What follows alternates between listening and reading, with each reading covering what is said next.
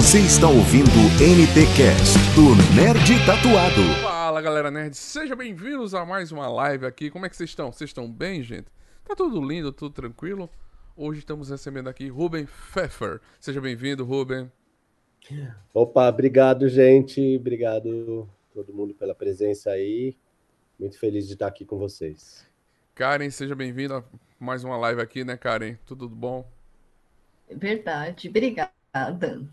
Hoje estamos recebendo o Ruben, que é compositor, tecladista, arranjador, produtor e diretor musical e fundador da Ultrasom Music Ideas. Compõe e produz trilha para cinema no Brasil e no exterior, e séries de TV, teatro, com trabalhos premiados e reconhecidos em diversos festivais nacionais e internacionais, como O Menino e o Mundo, indicado ao Oscar e vencedor do Enice. Gilda, vencedor do Anima Mundi e o Enice, ambos em parceria com Gustavo Gurlati, com quem também compôs Tito e, e os Pássaros. As comédias Eu Fico Louco e Os Pássaros, vocês, esse aí você já conhece muita coisa, né? São os mais recentes trabalhos no cinema live action que ele fez. É responsável pela trilha e direção musical de diversas séries de animações nacionais, como O Irmão de Jorel, Irmão de Jorel. Quem, quem, não é irmão de Jorel? Tromba Trem, Under, Underground, Tom e Vinícius, Bubu e as Corujinhas, Zuzu, ba, Zuzu Balândia, Boris e Rufus, Mundo Ripilica e Vivi Viravento. Também produz, produziu música no reality e série live action como a temporada de moda Capricho, Condomínio de Jaqueline e Eu Me Movo. No teatro, ó, no, o cara produz muita coisa. Estamos com fera aqui, né? No teatro já produziu trilhas para espetáculos premiados Pequeno Sonho, Vermelho, prêmio que levou o prêmio Shell da companhia Arias, uma trilha para a sua história do Apaca de Gustavo Goulart e o espetáculo de dança Mar de Gente, Corpo Vivo, Próximo Passo do coreógrafo Ivaldo Betarzo. É muita coisa. Além disso, criou e produziu a trilha para a linha da Árvore e experiências em realidade virtual, vencedora do Leão de Ouro em Veneza e Prime Time do M 2020. Atualmente, ele na Ultrason Music esteve por trás do áudio série Spot TV em parceria com a Warner Brothers, chamada Batman Spotify, Spotify, Spotify, Spotify, da série Spotify, a série do Spotify, em parceria com a Warner Brothers chamada de Batman Despertar, essa série maravilhosa que todo mundo está escutando. Está em primeiro lugar nas baixadas de maio e é um dos coproprietários da Elo Company, que está distribuindo o incrível filme Medida Provisória com Lázaro Ramos, Thaís Araújo. Seja bem-vindo ao Nerd Tatuado aqui para um bate-papo gostoso com a gente. Bora! Muito obrigado aí pela introdução. Realmente é, é quando você disse um dos mais recentes trabalhos, esse, esse texto já já está um pouco antigo. Acho que já teve mais coisa aí que vão falar, pô, mas e o não sei o que, e o não sei o que. É, o, o, negócio não para de girar, viu? É isso que eu vou te contar. é cada vez, cada é, tipo, produção. É tanta coisa, assim, que você fala, ah, já virou, já virou. Para de nadar. Oi acho que muitos devem ter dúvidas, mas é, o que o produtor musical e o arranjador fazem e como eles melhoram o conteúdo a ser mostrado? Ah, gostei da pergunta. Legal. Então, porque normalmente a gente fala, ah, o cara faz música, aí você pensa no cantor, né? Ou às vezes você pode pensar, talvez o guitarrista, as pessoas que aparecem na primeira, na frente do palco lá, né? E tem uma galera tocando atrás, que são os músicos que acompanham, mas teve alguém que pensou o que, que cada pessoa vai tocar. Muitas vezes é, os próprios músicos juntos pensam, ah, vou fazer isso, vou fazer aquilo, mas muitas vezes tem uma figura que é o arranjador e o produtor musical que trabalham, fazem parte dessa equipe do, do backstage, das, das coisas que a gente não vê, mas está lá fazendo acontecer, e é que toma essas decisões tipo, por que, que a bateria vai estar tá tocando, sei lá, vai no chimbal e não no prato? Muitas vezes o baterista, por ele, ele vai estar tá tocando em qualquer lugar, mas naquela hora, naquela música, naquele estilo de música, naquela linguagem é, que o cantor quer, e a banda quer se posicionar, é, depois que teve aquela música e antes que teve aquela outra música, a melhor decisão passa por isso, sabe? E isso é pensando ainda em show e o mercado, o estilo de o mercado de música que eu chamo de fonográfico, que é o mercado de música de rádio, de disco, coisas assim, né? Fica cassete, vinil, nós, né, temos que trazer para nossa realidade Sim. aqui, né? Mas, na verdade, onde eu atuo mais é no mercado audiovisual. Então, eu faço música para o conteúdo audiovisual, para cinema, para teatro, para séries, para filme, para coisas que têm imagem junto. Audiovisual, 50%, 50% da palavra é áudio, 50% do audiovisual é áudio. Então, é, inclusive como detentor do direito autoral, assim, uma obra audiovisual 50% dela, se não tiver um contrato que normalmente vai dizer coisas diferentes, mas por direito, o direito autoral, a obra é 50% audiovisual, entendeu? Então é, é igualmente, você é coautor. Então, se eu estou trabalhando com um diretor, eu sou coautor com ele da, daquela obra. Eu tô a importância do que eu faço, então tem que ser extremamente coadjuvante com tudo que o diretor está pensando. O diretor está pensando na luz, está pensando na cor, está pensando nos atores, está pensando em escolher o roteiro, escolher o roteirista para fazer aquele roteiro. Então, o trabalho com um diretor de um conteúdo audiovisual, de um filme, de uma série, é muito importante, porque eu tenho que estar tá lá, eu tenho que entrar na frequência que essa pessoa está, no mundo que essa pessoa está e fazer a música que vai ornar com o projeto dela. É difícil. É muito difícil. Chega, che é, dúvida, é, acho que a dúvida de todo mundo. Eu respondi, nem sei respondeu, se eu respondi. Respondeu, com maestria. bastante. a dúvida de, eu, eu acredito que seja a dúvida de todo mundo que não conhece o por trás das câmeras, né? É, o diretor, ele faz, ele pensa no filme, como você falou, o roteirista no roteiro. O compositor musical, o produtor musical, ele chega aí no set, participar daquela produção conjunta com o diretor, ou tipo, a obra está pronta, ele chega com tudo já editado e diz, olha, tá aqui, bota a tua música. Cara, muito boa pergunta também. Tem de tudo, né? Tem de tudo. A resposta fácil é tem de tudo. Tem projetos que você começa a trocar ideias sobre a música quando não tem o roteiro escrito, tem uma ideia, uma semente do que vai ser o filme lá atrás, lá na frente, e você vai começando a bater bola sobre essa ideia, você não escreveu uma nota, o cara não filmou nada e você já está pensando na música. Na verdade, eu adoro esse tipo de coisa, eu adoro que a semente vai acontecendo junto. Mas tem casos também que ele jogou, pô, terminei de filmar, não sei o que, eu ia pôr uma música pronta, mas eu queria uma coisa mais customizada, uma coisa com a cara mesmo, então eu queria que você fizesse, e você tem só meses para fazer isso é para ontem. Toque de caixa, tá aqui. Já viu, né? Então, filmes de terror existem, existe de tudo, realmente. E assim, são desafios diferentes, são projetos diferentes, são propostas diferentes, são possibilidades diferentes. Agora, e no set de filmagem, não é muito comum o diretor musical, ou o produtor, o compositor ir. Existem casos que vai, eu, eu gosto de ver, eu já fui em alguns, mesmo eu estava até comentando no filme do Christian Figueiredo, eu fico louco, tinha uma hora que tinha uma banda tocando. O filme não é nada musical em si, mas tinha uma hora que tinha uma banda tocando e tinha uns atores que tocavam instrumentos, eu tinha que estar tá lá para dirigir, para acompanhar. Eu estou fazendo uma série musical agora para Netflix. Na série musical é outra coisa. O diretor musical tem que estar tá lá o tempo todo. Eu fiquei três meses indo todo dia no set nos horários intensos lá, eu tinha que estar tá lá. Eu podia só dar play no meu computador, mas de repente eu podia precisar mudar a música inteira na hora, porque o tom do cantor, na hora a gente ia sentir que ia funcionar de um outro jeito. Ou a diretora queria mudar o ritmo da cena, sabe? Então é, é o recurso da tecnologia, inclusive de você poder estar tá trabalhando, e como eu trabalho de qualquer lugar, assim, você leva o laptop, onde está o seu laptop, está o seu estúdio, está o teu set de criação musical, e você vai ajustar aquilo aonde for e quando for, sabe? Enquanto não fecharem o filme, vai estar ajustando, assim, é... Eu brinco que é um alvo móvel, assim, muitas vezes, o que a gente tem que atirar aqui. Muito bom. É, falando sobre isso, é, qual que é a maior dificuldade é, nas pessoas que trabalham com música dentro do audiovisual? É trabalhar com a música em si, para você, qual que é a maior dificuldade?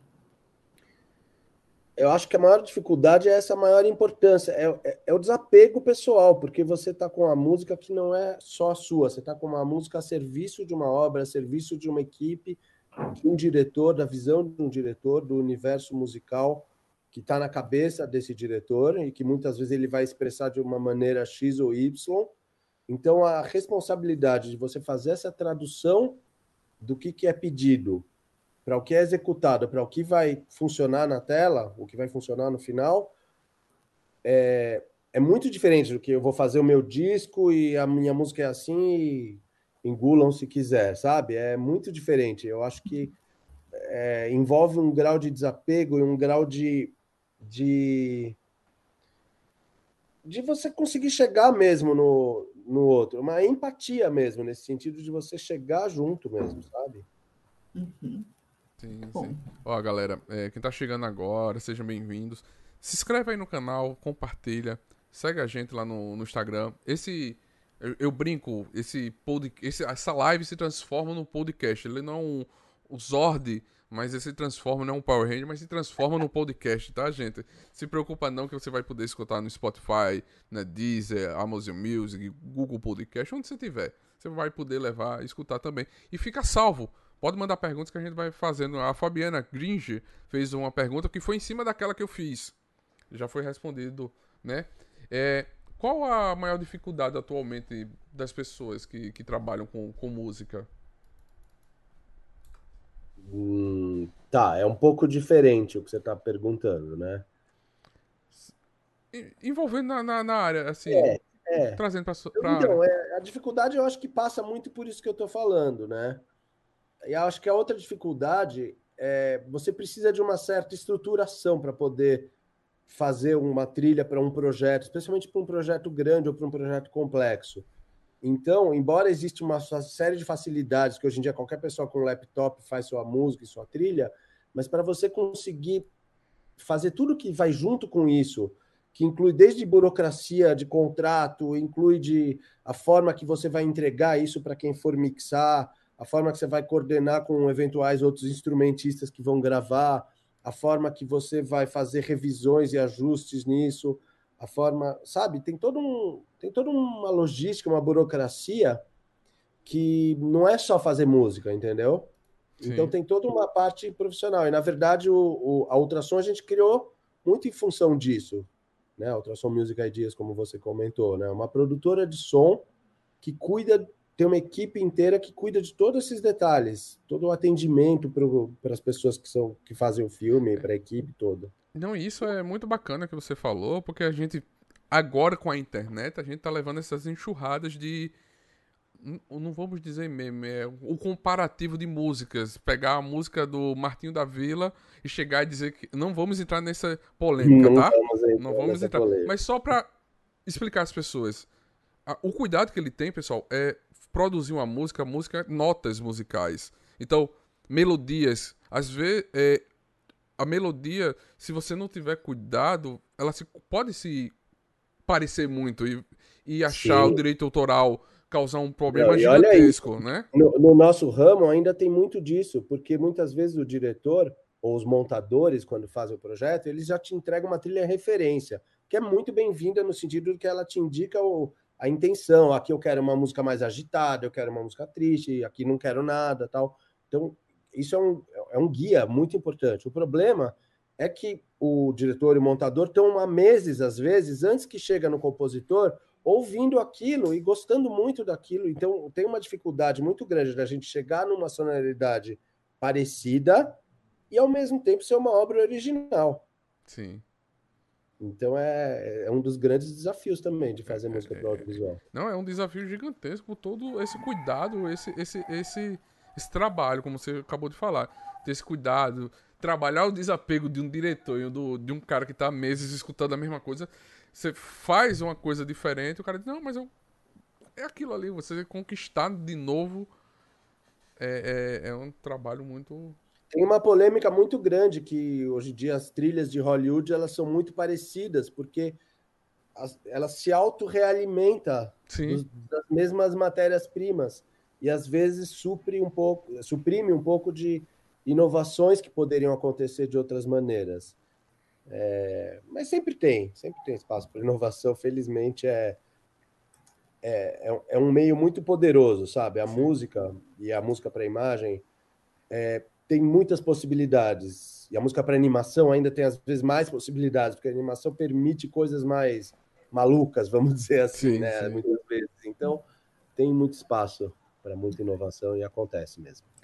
É, falando sobre isso, Hollywood, produções, músicas, aquelas que são icônicas, Star Wars, né, o John Williams, entre outros, né, o, a trilha do, do western, né, do faroeste, que uhum. aparece também em outros.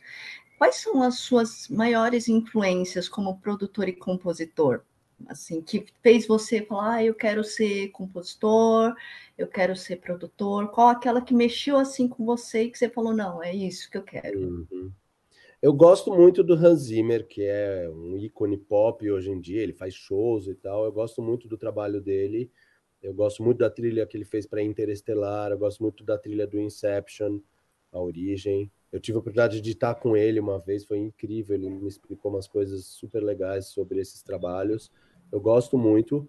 E eu gosto de muita música, não necessariamente do audiovisual, mas muita música que vem dos anos 80, de algumas sonoridades eletrônicas e até experimentais, assim. Então, é uma, uma série de misturas. Eu gosto de Bjork, sabe? Eu gosto de muitas misturas diferentes que, dependendo do momento e do contexto, são influências que estão lá. Mas tem de tudo. Eu gosto de jazz, eu gosto de coisas bem díspares, assim. Eu acho que o que eu mais gosto é essa diversidade, essa complementaridade, do que ficar ouvindo só um gênero, só um estilo, sabe? É, mas acho que eu tenho muito dessa influência da música pop, da música eletrônica dos anos 80 em algumas coisas, é, bandas como Divo, coisas assim, acho que são uhum. influências uhum. fortes. É, Stranger Things foi uma trilha que me marcou demais, porque ela trouxe de volta essa estética dos anos 80 e de repente não tinha cara de datada, tinha cara de super fresca e tem ressoa com uma coisa vintage, né? e eu, eu tenho eu tenho um lugar muito especial para isso, gosto de várias trilhas que trafegam por essa sonoridade. A sonoridade daquele filme da rede social também, a trilha do, da rede social é muito marcante também. O pessoal do Nine, Nine Nails, né? Isso. É, a Ultrason Music, da qual você faz parte e está por trás da prime do primeiro áudio da audiosérie Batman Despertar, como foi que chegou para você participar do, do processo? E qual o diferenciador dela para os outros conteúdos? Olha, a gente tem tido uma parceria com o Spotify muito interessante, já faz alguns anos. Começou antes da pandemia, na verdade, quando eles lançaram a versão brasileira de uma audiosérie americana chamada Sandra, que em português foi lançada como Sofia, e foi a outra que foi a empresa escolhida. Veio o cara do Spotify, veio um cara lá da Espanha, o, o, o fera dos caras lá, o chefão lá, foi, ele foi dar uma. Foi em várias produtoras de som brasileiras e de São Paulo, e chegou lá na outra e começou a fuçar as gavetas e não sei o que, olhar cada microfone, cada coisa, a gente. Ah, e aí, beleza? Não, não, tudo certo, só tá dando uma olhada, sabe? Tô só dando uma olhadinha. E o cara era dos nerds, assim, também, né? E no final ele falou, pô, beleza, podemos conversar. E aí começamos, a gente fez essa. Foi escolhido aí para fazer essa, essa versão brasileira, né, de uma série. Alguém brincou outro dia, tem que falar versão brasileira, Ultrassom Music Idea. É... Né?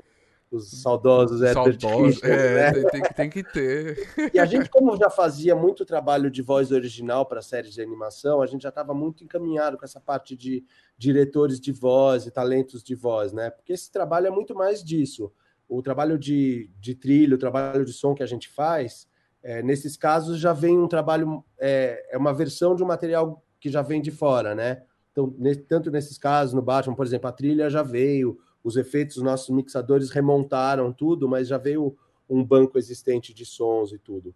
Mas todo o trabalho de, cria, de escolher os atores, escolher o texto, fazer o texto, fazer a adaptação para a realidade brasileira, incluindo, sei lá, fuso horário brasileiro, coisas assim, é, é, um trabalho da nossa equipe, dos nossos parceiros, né? E aí a gente fez esse, foi em 2019, a gente fez esse, esse essa audiosérie chamada Sofia, e pouco depois uh, veio o pedido para fazer o Paciente 63, que foi no começo da pandemia, né? Que é uma Sim. audiosérie, eu, eu acho que é chilena originalmente, que chama Caso 63, e o Gustavo Kulot, meu parceiro, que inclusive fez a tradução, já tem aí duas temporadas. É, pode ser que tenha mais, não oh. sei. é, esperamos, esperamos. E aí, no meio disso tudo, já. E é muito legal, porque a audiosérie permite uma imersão muito interessante, né? E eles e os roteiros que eles fazem para essas audioséries são incríveis, assim, que tem aspectos psicológicos, assim, é muito pega muito no pessoal, assim, no lado psicológico, emocional, assim, muito forte, uma ligação muito direta ao áudio.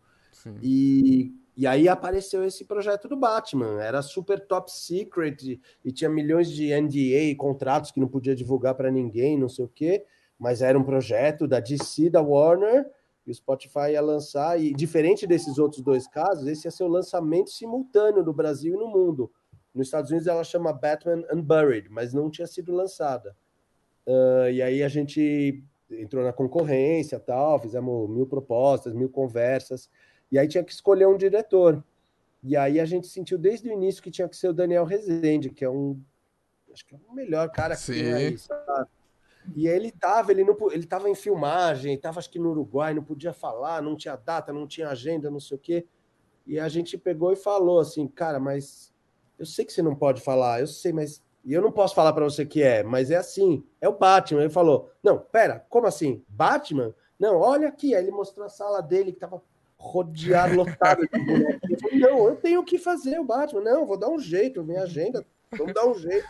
E ele nunca tinha feito uma audiosérie, foi uma super novidade para ele entrar nesse mundo do áudio, né? E é um processo muito rico e escolheu um super elenco, uma equipe muito legal. Foi um projeto incrível e tá aí, né?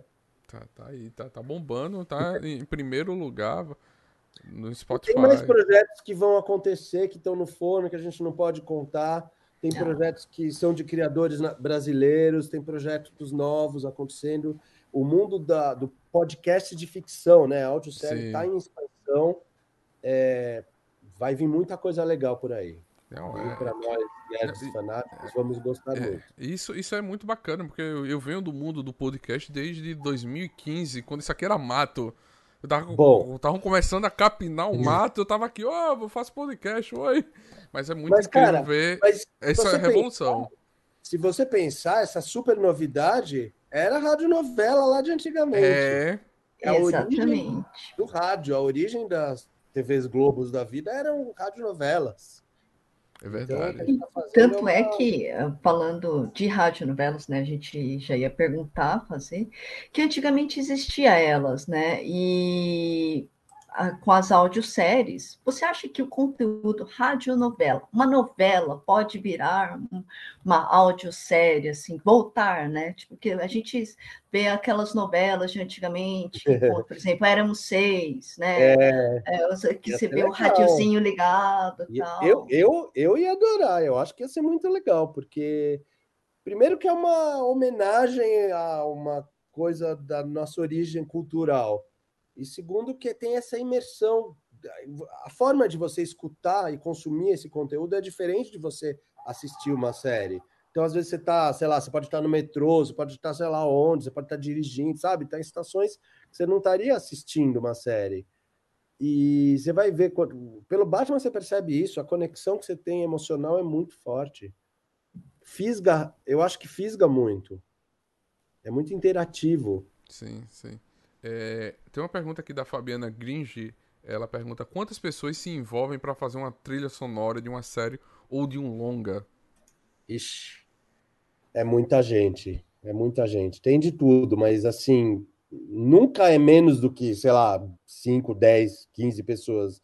Não tem como ser muito menos do que isso, porque você tem que ter músico, você tem que ter a pessoa que grava, você vai ter que ter as pessoas que organizam isso, vai ter que ter os técnicos de som, vai ter que ter as pessoas que gravam, as pessoas que mixam, que finalizam.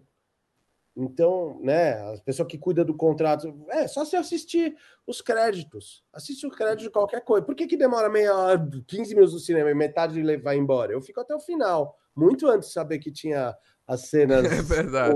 easter eggs lá. Mas é isso. É um sarro você ficar vendo. Você tá vendo o making off lá, só de ver aqueles nomes. É, tem muita gente. Tem...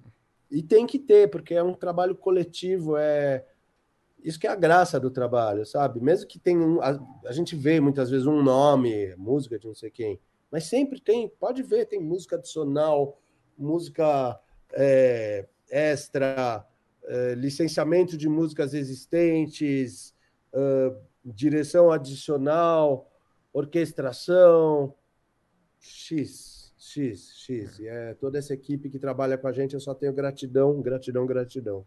Senão a coisa não acontece. E como foi para você é, ver assim, não sei se você lembra, acho que é uma coisa marcante, ver o seu nome nos créditos pela primeira vez, passar assim tipo, no cinema? É, é muito interessante. Eu não lembro quando que foi a primeira vez, mas acho que a vez mais forte foi no Menino Mundo, com certeza, porque eu vi nos cinemas em países outros, em situações, em premiações. É muito marcante, assim. E é uma responsabilidade, é uma coisa que quando você está fazendo, você sabe que você tem uma responsabilidade. Essa responsabilidade continua lá, sabe? É uma oportunidade e uma responsabilidade muito grandes. É... Então é legal, assim, né? Acho que é, uma, é um reconhecimento, uma coisa muito importante. Aliás, o crédito como um todo é uma coisa muito importante. As pessoas não têm muita noção, assim, dessa importância. Cada vez que eu vejo, às vezes, algum videozinho no YouTube ou às vezes no WhatsApp, assim, eu fico, sabe, procurando os créditos. Eu acho que um dia a gente vai ter uma realidade aumentada aí que vai, sabe, você está assistindo e você vai ter sobreposto os créditos do backstage da coisa, porque é, é tão importante. Desde criança eu sempre gostei, eu sempre eu ia em show, via coisa, eu sempre fui fissurado pelo backstage, pelo que estava rolando atrás da cortina, sabe? Eu sempre eu acho isso muito importante. Sim, sim. É, a Maria Cecília Garreta Prats Canito é, você está fazendo atualmente trilha para algum longa? Estou fazendo para um longa de, de uma série, um longa live action, é, infanto juvenil, que é uma história sobre o Albert Einstein hoje em dia. Eu estou fazendo Uau. junto com o Gustavo Kulat e misturando uns elementos de música erudita, sendo um projeto bem bacana, assim. É bacana, bacana. Deixa eu ver aqui. É, por exemplo, tem um, a gente uma das séries que a gente mais gosta é o The Big Bang Theory.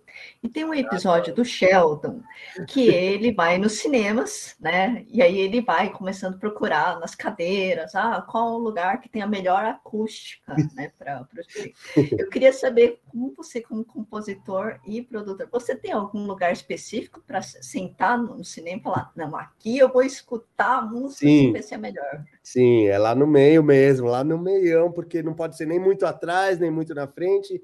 E tem que. Tem um, eu tenho um toque auditivo, você tem que estar tá no centro do, do, da esquerda e direita lá. Tem que estar tá no meio, no campo estéreo, no campo do surround.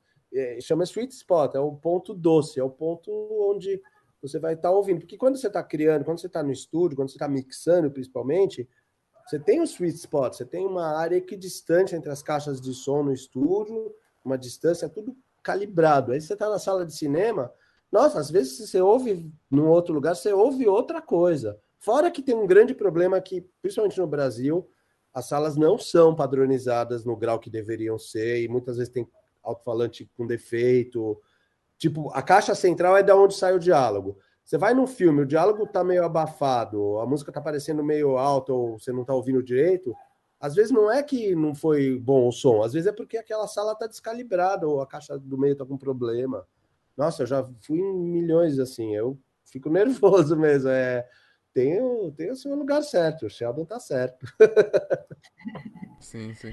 Vamos para o sweet spot, vamos para o meio, vai, vai todo mundo. Não, eu, eu, eu, só pego o meio, eu tento pegar o meio do, do cinema sempre, tipo, aquela fileira do meio nada é. do lado, é um meio. Ó, se você tiver que escolher entre privilegiar da frente e trás, esquerda e direita, eu acho que é privilegiar a esquerda e direita, porque você tem que estar no meio das duas caixas de som, hum. porque tem informações acontecendo o tempo todo, chegando no, no, no teu ouvido, né? Para formar o campo estéreo que a gente tem isso.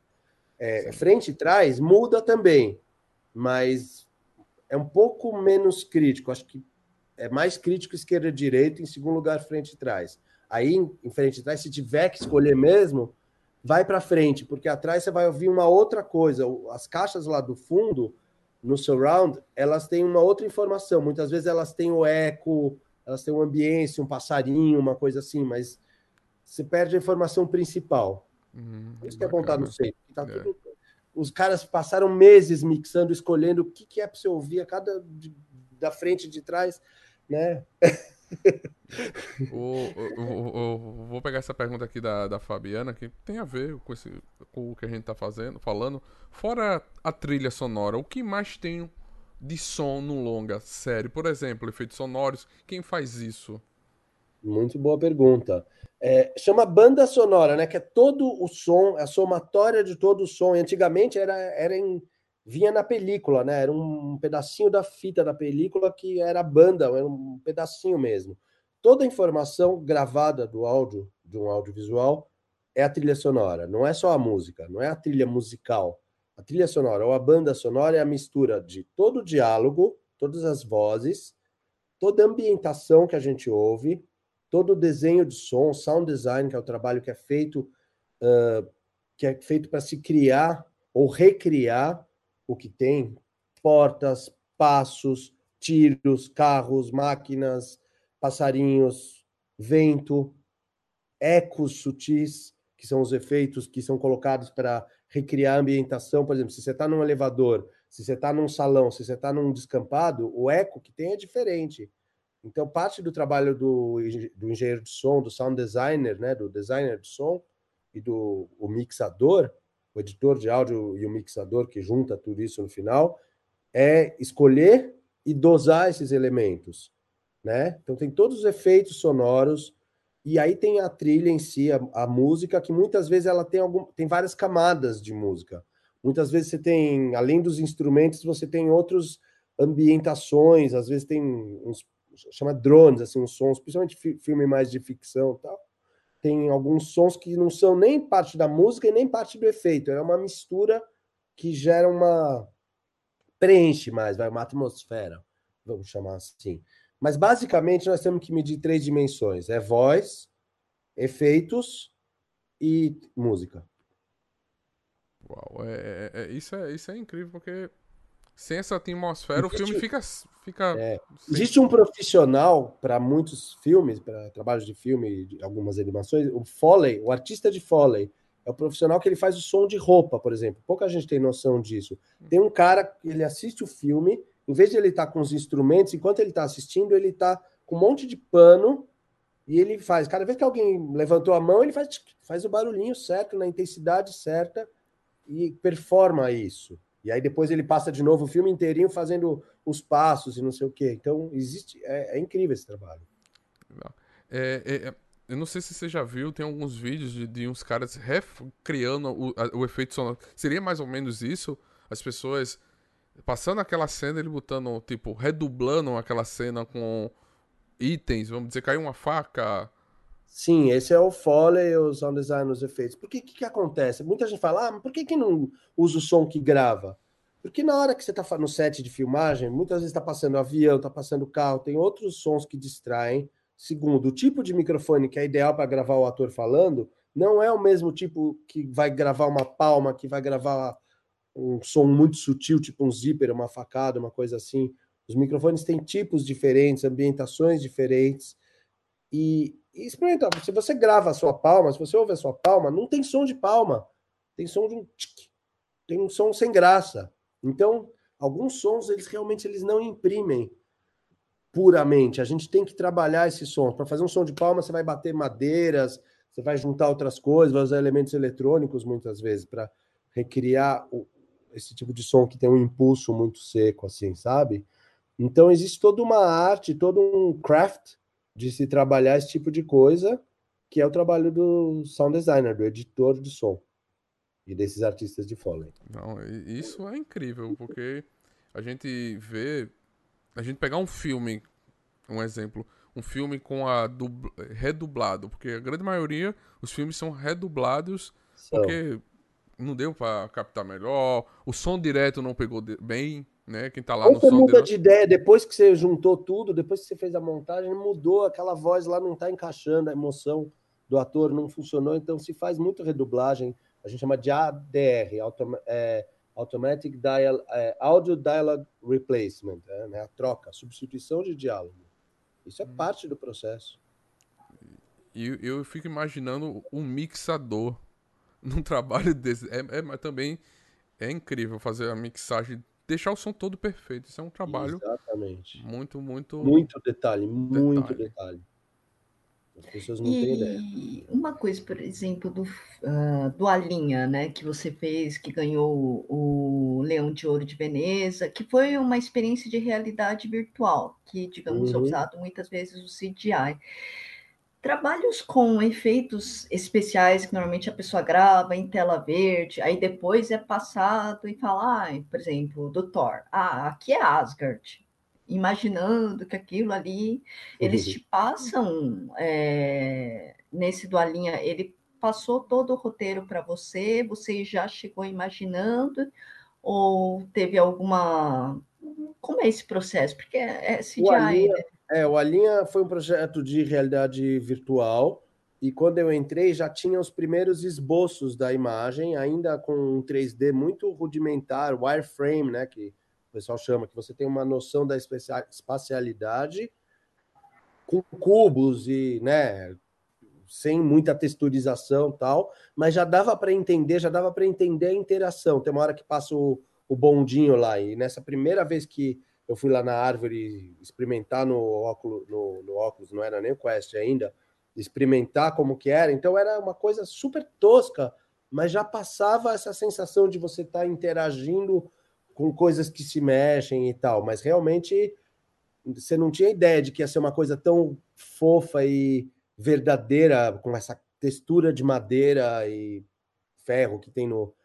Na, é porque o Alien é sobre uma maquete, né? Então ele tem essa textura dos objetos muito presentes. E isso foi muito conversado com o diretor e com a equipe, com o pessoal da direção de arte, toda a equipe da Árvore. Desde o princípio, eles, a gente falava muito, via referências, via artes, via coisas assim, mas a gente só viu mais pronto mais para frente mesmo. É, é, diferente disso da tela verde, né, no caso, porque a gente é, é, é tudo animado, né? Então a gente tinha uma noção de algumas coisas.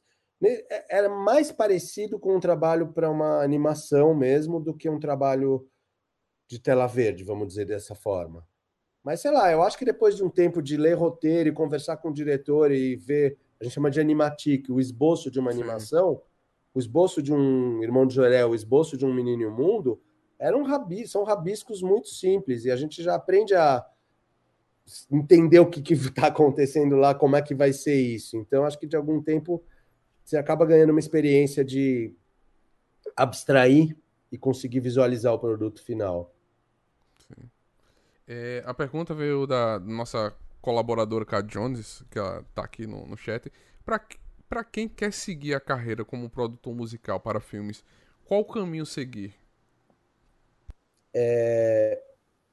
Olha, eu acredito muito numa coisa que não é acadêmica, mas que é da experiência prática. E hoje em dia, com recursos como o YouTube, você tem tudo que você precisa para aprender sobre todas as ferramentas, todas as tecnologias e todas as técnicas. E, e então, um aspecto é o conhecimento. O conhecimento está aí no YouTube, está em uma série de cursos online, tem uma série de coisas. Mas assim, o mais importante é a experiência, que é pegar e fazer, pegar e criar, pegar um YouTube, pegar, criar uma música diferente para uma cena que já existe, montar o seu portfóliozinho e tal, e apresentar isso para as pessoas do mercado, ter contato com as pessoas do mercado, com os diretores, os produtores, as pessoas, até os estúdios e tudo, para poder ter essa interação. Então são três dimensões, tá? O conhecimento, a experiência e o networking, a interação. Precisa dessas três dimensões. Você pode ser um gênio na parte do conhecimento, na técnica, nas ferramentas tal, e você pode até fazer uma super música, mas se você não chegar lá com os caras que fazem, com os diretores, e chegar e apresentar e botar a cara a bater mesmo, né? Entregar e, e ouvir, e refazer, e refazer, e refazer, e refazer, e refazer, assim que faz. É, é, poder ajudar. Não, isso, isso é uma, um aprendizado que a pessoa tem que levar pra vida mesmo, porque, tipo, eu escrevo roteiro, mas eu nunca botei em prática. E aí? Que, que, eu só, só digo. É, aí é fácil, né? Aí é fácil. É. Sou o melhor jogador de futebol. Mas não, ninguém me viu jogar bola, né?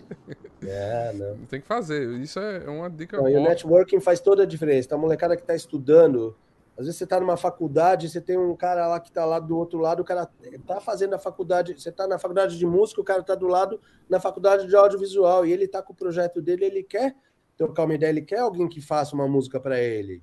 Ele não Sim. tem como pegar, como contratar, não sei o quê. Então, é, você vai juntar com esse cara, e daqui a 5, 10 anos esse cara cresceu e você vai junto, sabe? Então, esses laços que a gente forma são muito valiosos. Não, e, e, é um ajudando o outro que vai crescendo, porque, tipo, é, você vai produzindo, ah, eu quero produzir um curta. Aí você procura um cara para fazer o som direto, procura um câmera, vai se ajudando e você vai criando seu portfólio. para quando chegar alguém que diz, olha, velho, massa, tu faz, faz, tá aqui meu portfólio, gostou. Pô, precisa melhorar isso, isso, e você, com o tempo, você vai melhorando. Ninguém aprendeu é. sabendo. E é online hoje em dia, é o um mundo, né? Não é a esquina, é o um é. mundo. Você vai mostrar o teu portfólio, você vai conversar com o mundo. Com o mundo, com o mundo. Você trabalhou, você disse que trabalha em qualquer lugar com o seu laptop, mas você já tem um tempo de carreira muito grande. Como é que foi lá atrás, assim, que não existia o laptop? Como é que era esse processo? Cara, é, eu peguei uma evolução das ferramentas de produção musical. Eu, eu, eu não peguei tudo pronto, mas eu também não peguei quando não tinha nada. Eu peguei uma evolução do, dos equipamentos eu, eu digo que o meu timing foi muito feliz, sabe? Assim, que à medida que as coisas foram ficando mais complexas, eu fui ficando entrando nessa complexidade. Então, eu fui crescendo e aprendendo junto. Ah, eu não sei, eu acho que as primeiras coisas que eu fazia, eu usava, era no estúdio. Eu, eu sempre falava assim: o meu instrumento é o estúdio. Eu sou pianista e tecladista, mas o meu instrumento é o estúdio. E hoje em dia o estúdio transposto para um ambiente digital virtual, como um laptop, coisas assim. Existe agora, inclusive, software de produção musical em realidade virtual, que eu estou começando a olhar e é muito legal. Super interessante, Show. possibilita coisas muito legais. É. Mas eu comecei com isso, eu comecei com, com fita ainda, com, com as primeiras fita analógica, cassete de quatro canais. Eu, eu peguei esse começo, assim, e aí eu comecei a usar o computador, aí era uma pista do computador para quatro na fita, depois oito na fita, duas, e de repente o computador foi ganhando mais pistas, quatro, oito, e a fita foi diminuindo. o que, que é fita, né? Então foi evoluindo, acho que ter essa mudança do, do bit, do átomo para o bit, né? Sim, sim. É, para saindo um pouco da produção, como é estar tá dentro do mundo da distribuição de filmes agora? É, eu já comecei essa empresa, a Elo Company, junto com com, com a Sabrina, que é minha sócia, e depois a Flávia também, que é minha outra sócia. E a gente tem já, já estamos há mais de 10 anos no mercado. A gente começou com esse projeto de distribuição é, e hoje já é uma produtora, inclusive, audiovisual. A gente produz conteúdo próprio, trabalho próprio, e vai vir coisas bem interessantes por aí em breve, mas não é tão breve porque o audiovisual demora, né? É um projeto, são processos demorados, é diferente de uma coisa que é muito rápida, né? Então as coisas são demoradas e mas é muito legal porque a gente tem contato com uma série de coisas com as pessoas. Eu falei do networking, né? Então você tem um networking com os criadores, com os diretores do Brasil inteiro e às vezes até de fora também.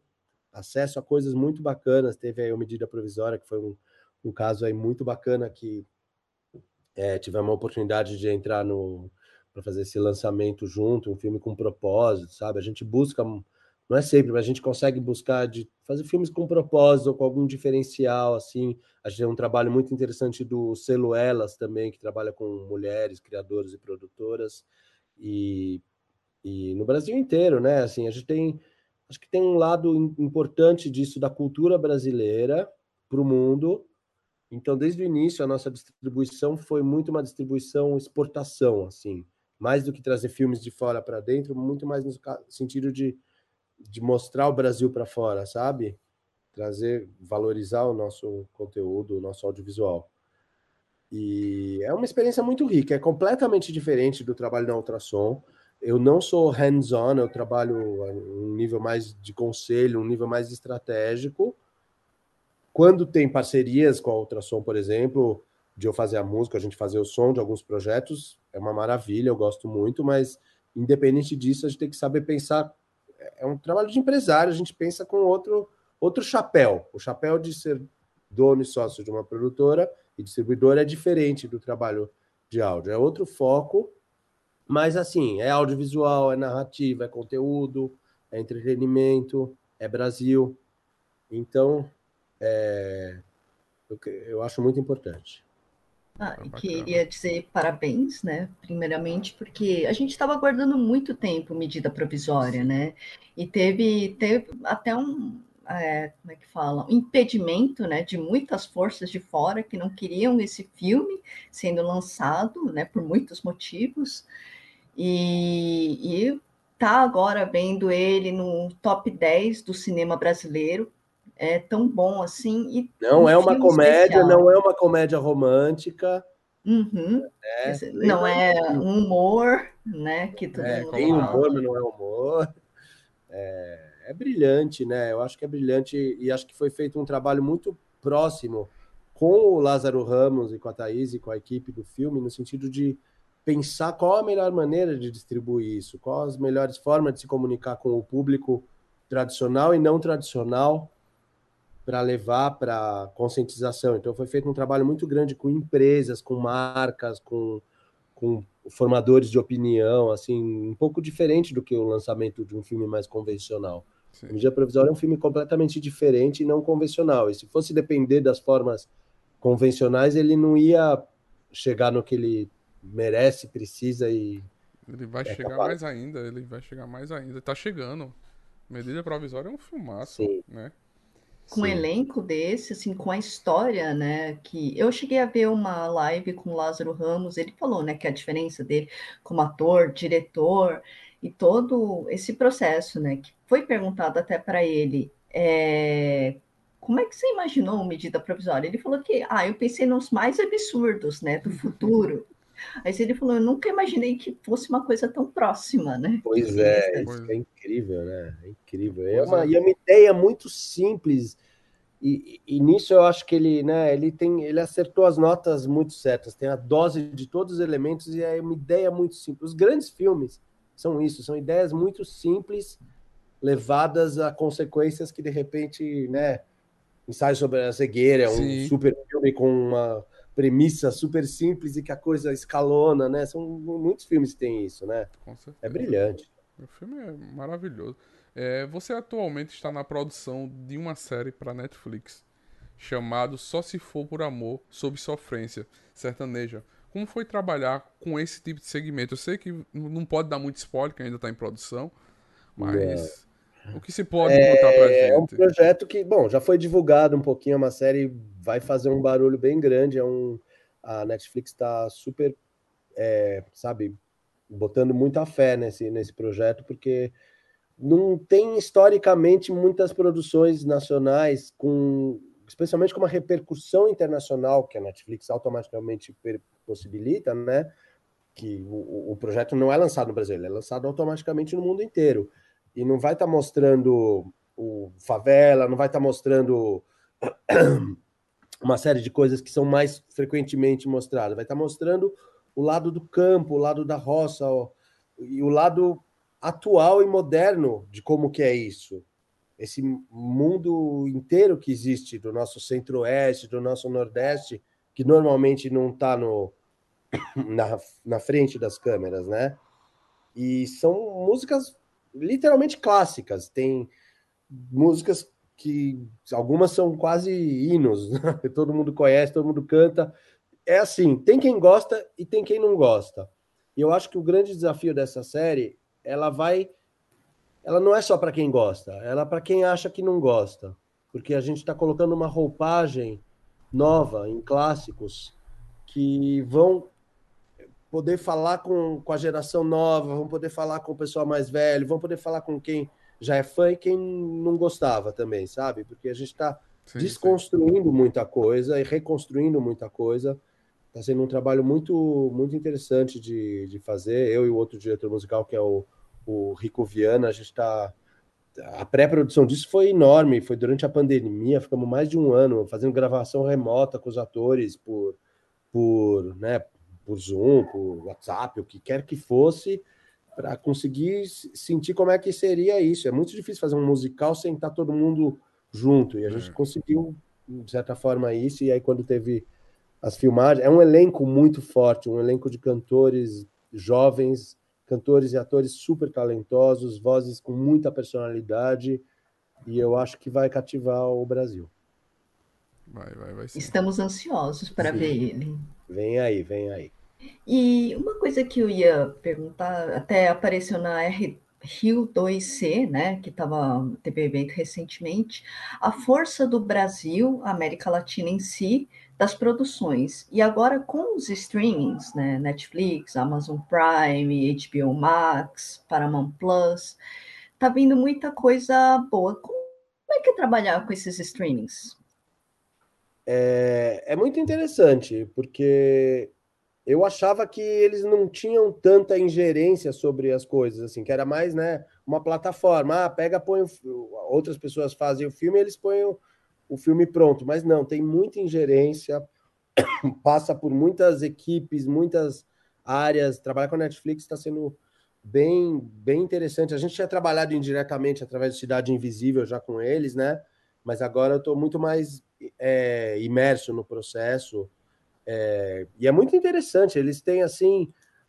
É, é, tudo muito estruturado, muito organizado, de certa forma, né? As instâncias de aprovação, as instâncias de. Sei lá, tem. Sabe aquele aviso que a gente vê às vezes nos filmes falando: ah, isso aqui pode piscar e dar um problema de epilepsia, sabe? Essas, isso daí? Uhum. Tem área inteira da empresa para cuidar desse tipo de coisa. Tem uma pessoa responsável por isso, para cuidar de todos os conteúdos, sabe? Esse tipo de coisa. Então, eles têm um cuidado uma atenção muito grande em tudo que faz, ainda mais uma, um projeto como esse que a gente está fazendo, do Só Se For Por Amor, que é uma coisa meio nova, inovadora, né? Eles estão apostando muitas fichas nisso.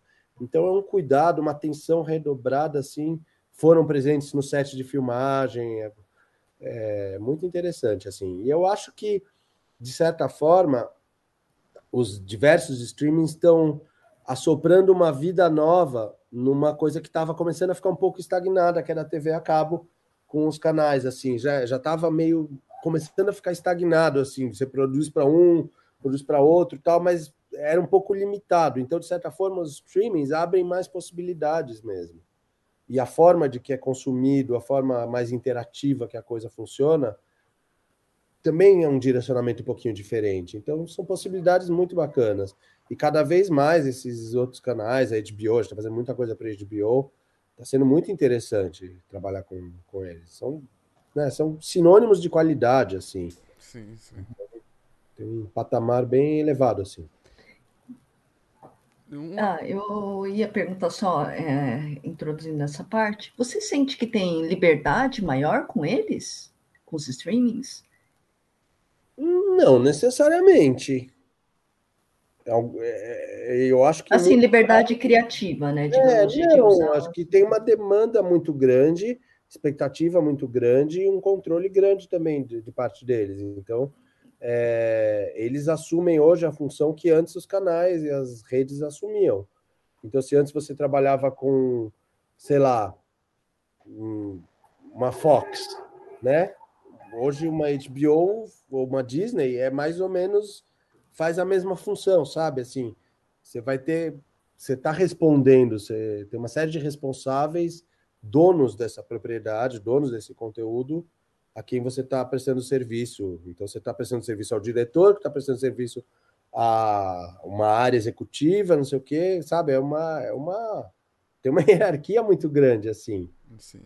É, existe a diferença entre pra, tempos, não prazos, mas tempos a produção para o streaming, para o cinema, qual é, ou todos são os mesmos tempos, vamos dizer. para produzir um ano, um filme, um longa, um, um longa de, de stream um ano também, um exemplo. Tem esses tempos ou ele é mais curto, falando em stream? Olha, vamos fazer, a gente precisa de seis meses para produzir esse filme aqui. Eu acho que tem casos e casos, né? Eu acho que deve ter casos que as demandas vão fluir muito mais rápido, mas tem casos também que são a coisa é toda planejada e tem que passar por mil instâncias de aprovação até começar a filmar e não sei o quê. Então tem coisas que demoram. Eu acho que não, não é o, não é o, não é a mídia física, não é o, a, o, a janela de exibição que determina o tempo de criação e produção é a complexidade, é o tipo, é o estilo, é, são, tem outras demandas por trás disso. Eu acho que tem isso. E animação, por exemplo, naturalmente é mais demorado e tudo. Então, depende mais desse tipo de coisa. E uma parte que a gente gosta muito, animação, dublagem, a gente ama, né? Quem é que não. A dublagem brasileira é a melhor do mundo, né? Para nós, eu considero a melhor do mundo. Como é trabalhar nessas grandes produções como Zuzu Balândia, como a Turma da Mônica, como Irmão do Jorel? Como é assim, esse reconhecimento dessas das animações, Tromba Trem também, que vai logo estrear o filme? É.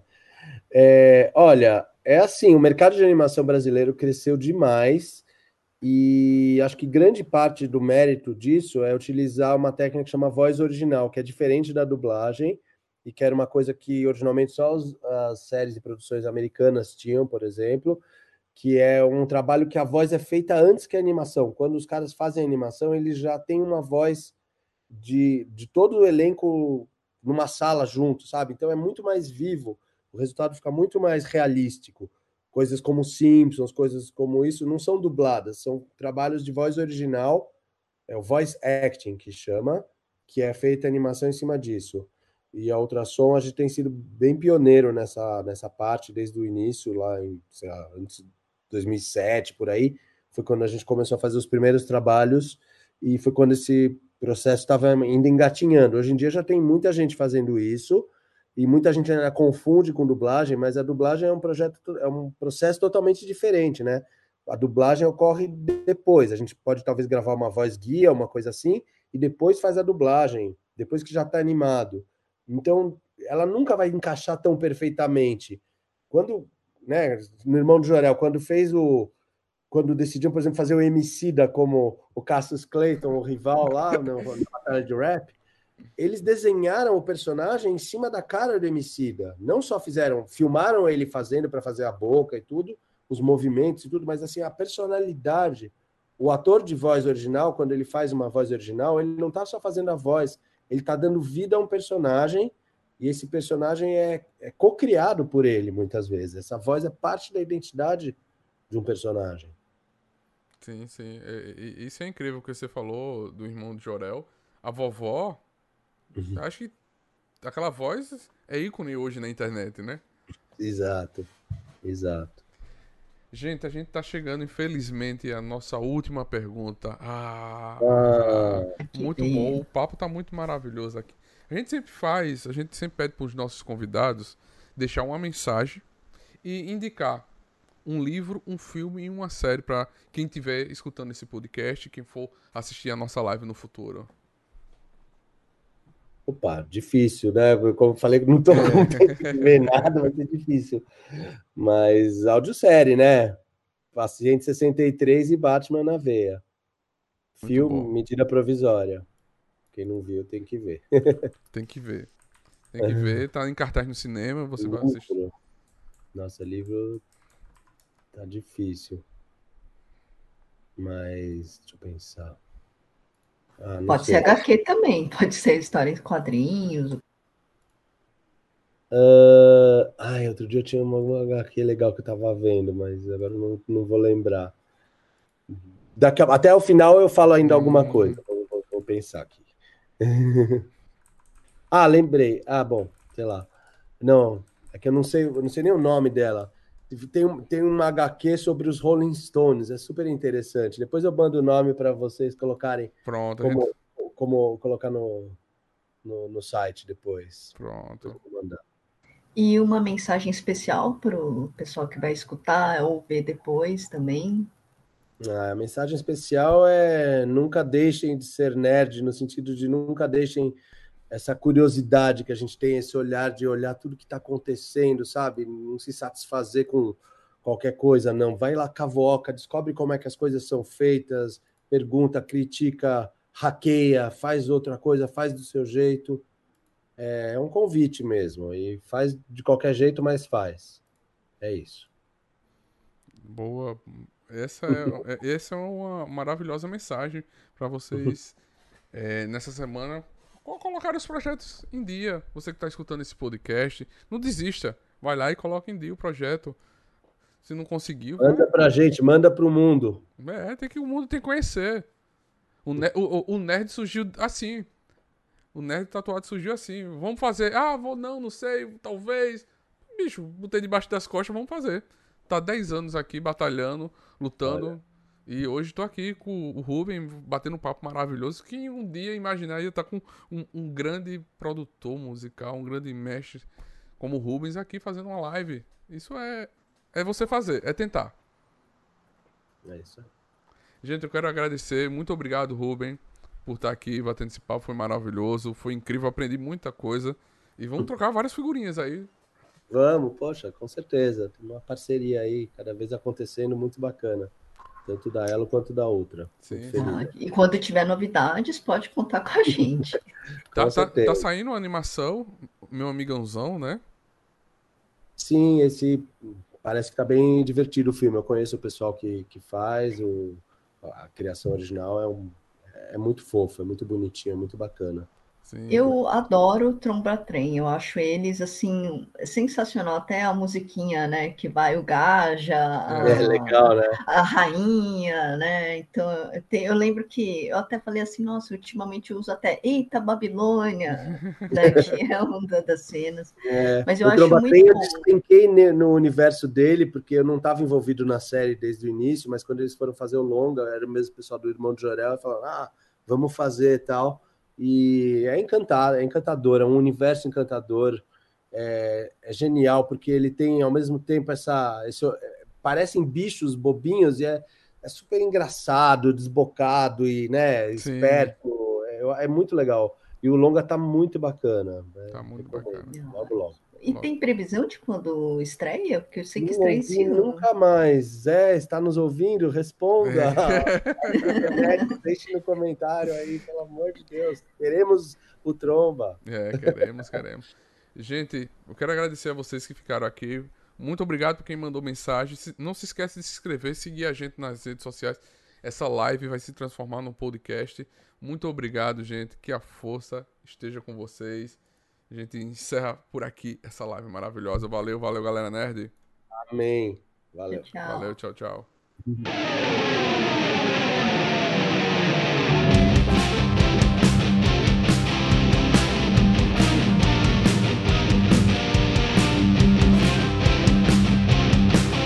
Você acabou de ouvir NTcast, o Nerd Tatuado.